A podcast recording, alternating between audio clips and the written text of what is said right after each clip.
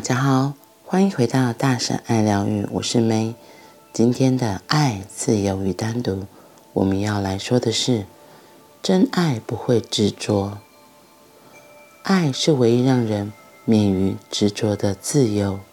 当你无所不爱时，你便无所执。男人为女人的爱所囚禁，女人为男人的爱所囚禁，两者君不见容于自由弥足珍贵的王冠。然而，男人与女人是爱的一体，既无法分开，也无法区分谁是谁。他们其实再值得爱的奖赏也不过了。摘自迈凯尔·奈米·莫德之书。在这段话里，你即可见识到莫德的洞见与觉知领悟。他说：“爱是唯一让人免于执着的自由。”而你向来所听到的却是：“爱是唯一的执着。”各种宗教无不同意这件事，爱是唯一的执着。我同意莫德所说的，爱是唯一让人免于执着的自由。当你无所不爱时，你便无所执。事实上，你必须探讨的是执着本身的现象。为什么你紧抓着某件事不放？因为别人也许会偷走它，你唯恐会失去它。你所害怕的是，今天你所拥有的，明天也许就不在了。谁知道明天会发生什么事？对于你所爱的那个女人或男人，有以下两种可能：你们之间不是更亲密，就是更疏离。说不定明天你们依旧是陌生人。也说不定，你们如此的靠近，使得你们不再是两个人。肉体上当然是两个人，但彼此的心已融为一体。你们的心正哼唱着同一首歌，幸福的云朵将你俩团团围住。你们消失在那般的狂喜之中，你已不是你，我也不是我。爱是如此淋漓尽致，爱是如此的强烈与来势汹汹，使得你们无法自持，只好让自己被淹没与消融。在那样的消融之中，谁要去执着，又要对谁执着？万般皆是如此。Everything is。当爱的花朵全部盛开时，你将会发现万般。皆如是，没有了对明天的恐惧、执着、挂碍、婚姻或任何的契约与束缚，也都不存在了。婚姻除了是一纸生意上的合同之外，还能是什么？当你在法官的面前彼此许诺时，这是对爱的一种亵渎。你所依循的是存在里最次等也最丑陋的法律。将爱带到法庭上，就是犯下了一项无可赦免的罪。你在法官面前许下诺言：“我们愿意结为连理，而且永远在一起。”这是我们对法律的承诺。我们将永不分离，也永不背信忘义。你认为这不是在冒赌爱吗？这不是将法律摆在一个比爱更高的位置吗？法律是专为那些不懂得爱的人所设的。法律所适用的对象是瞎忙、没有眼睛的人。法律是给那些已经遗忘新的语言、只知头脑语言的人所使用的。默德的话极为珍贵，你应该要好好了解他所说的，不只从你的理智，不只以你的情感。而是用你的全心全意，你必须以你整个人将他的话一饮而尽。爱是唯一能让人免于执着的自由，因为当你爱的时候，爱是你唯一能想到的事情；当你无所不爱时，你便无所知。每个片刻的来临，都充满新的气象、新的荣耀、新的乐章。每个当下都带来新的舞步，教人翩翩起舞。伴侣或许会换，但爱总是常驻。希望伴侣永远不变。就是执着。为了你的执着，你必须对法院、对社会、对一切愚蠢形式做出承诺。万一你违逆了那些形式，在周围的人眼里，你将丧失所有的敬重与颜面。爱不会执着，因为爱永远不会令人失去尊严。爱即是荣耀，爱的本身即是受人敬重的。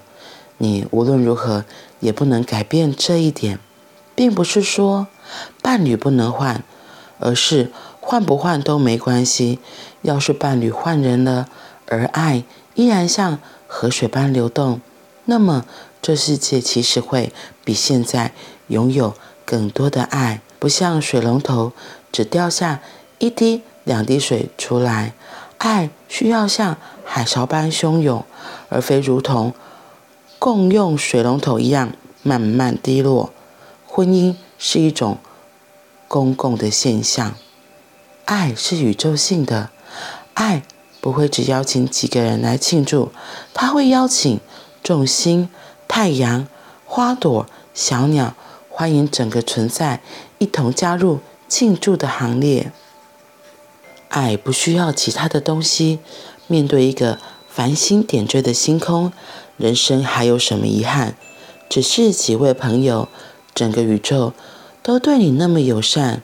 我没有见过哪一棵树讨厌我的。从以前诸多的爬山经验中，我从未见过任何一座山对我有敌意。存在之中的一切都是亲切可人的。当你对爱的了解开花之后，执着根本就不存在了。你可能经常更换伴侣，那并不代表你抛弃别人。说不定你会回到同一位伴侣的身边。无论怎么做，你都没有抱持既定的偏见。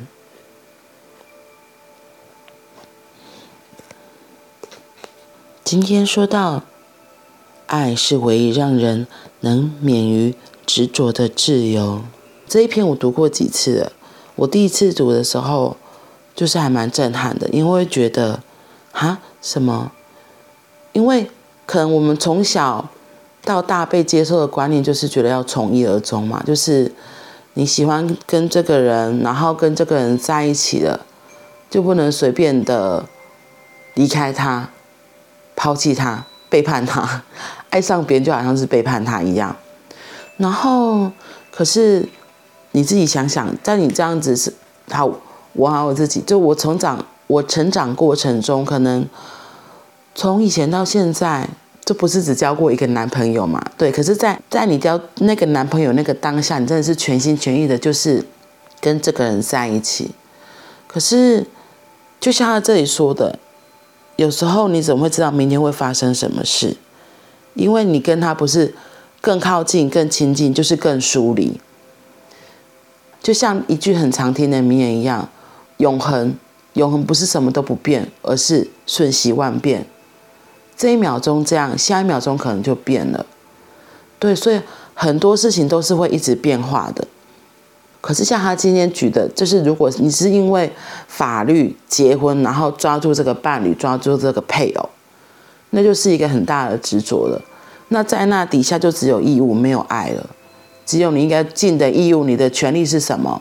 像那个配偶的权利是什么？如果像新闻报道说，如果有有小三啊，然后抓住了，然后可能就要被判被判刑啊，或什么的。哎，现在好像有修改，只是就是你看，居然是用这种法律的形式来抓住一个人，来束缚一个人，那这种还有爱吗？肯定就没有啦。所以，我记得我第一次听到这个观点的时候，我非常非常的讶异。我就觉得，啊，什么？所以是可以一直换来换去的。然后，可是后来发现也不是那样子，什么叫做换来换去？因为像他这里最后面提到，他说你有可能会更换伴侣，可是到最后你还是回到你最一开始的那个伴侣，或是你还是会去找寻。因为我觉得是生命就是不同的体验，可是你用一张纸去限定，就把自己框住的时候，那个才是比较可怕的事情，就是就很像你被绑住，所以哪都去不了。有时候你以为好像自己是安全的，因为有了这张纸，有了这张承诺，好像是安全的。可是没有啊，社会上不是也常常播出一些新闻，或者连续剧也常常演嘛，还是会有很多的小三啊。然后可能就是右手牵着一个人，左手又牵着另外一个人，真的是很有趣的观点啊。嗯，可是这里，当你无所不爱时，你便无所知。这也不是叫你真的就是随便很随便的，就是发生关系，或是随便就跟一个人在一起，而是你要搞清楚，就是你为什么想跟这个人在一起？你跟这个人在一起，你的感受是什么？对，有些人可能只是为了，像有些人他可能想说，我只想要偶偶尔尝试一下新鲜的口味，就想要尝鲜，这也是一个很有趣的观点。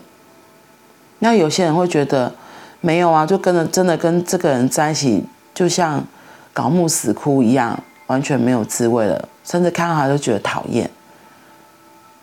那这个就是两个人都要去好好的来了解为什么会发生这样子的现况，因为一个铜板拍不响，像之前很有名的那个《犀利人妻》，它里面在演的也是这样，有些时候。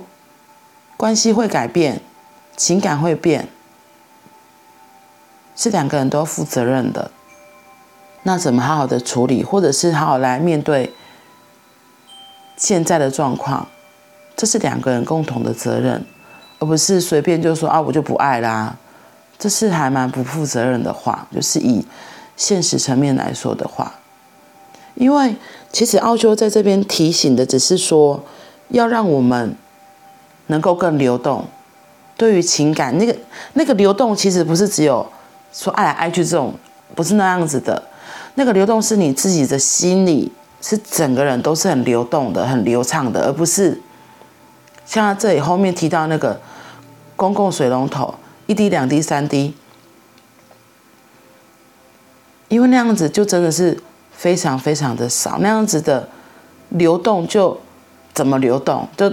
可能连止渴都不够了，可是他这里说，真正的爱是会让你狂喜，是让你整个人像大在大海里面非常自然的顺畅流动。因为当我们人处在那样的状态里面，生命状态，当我们处当我们人处在那样子像大海般广阔的爱的流动时，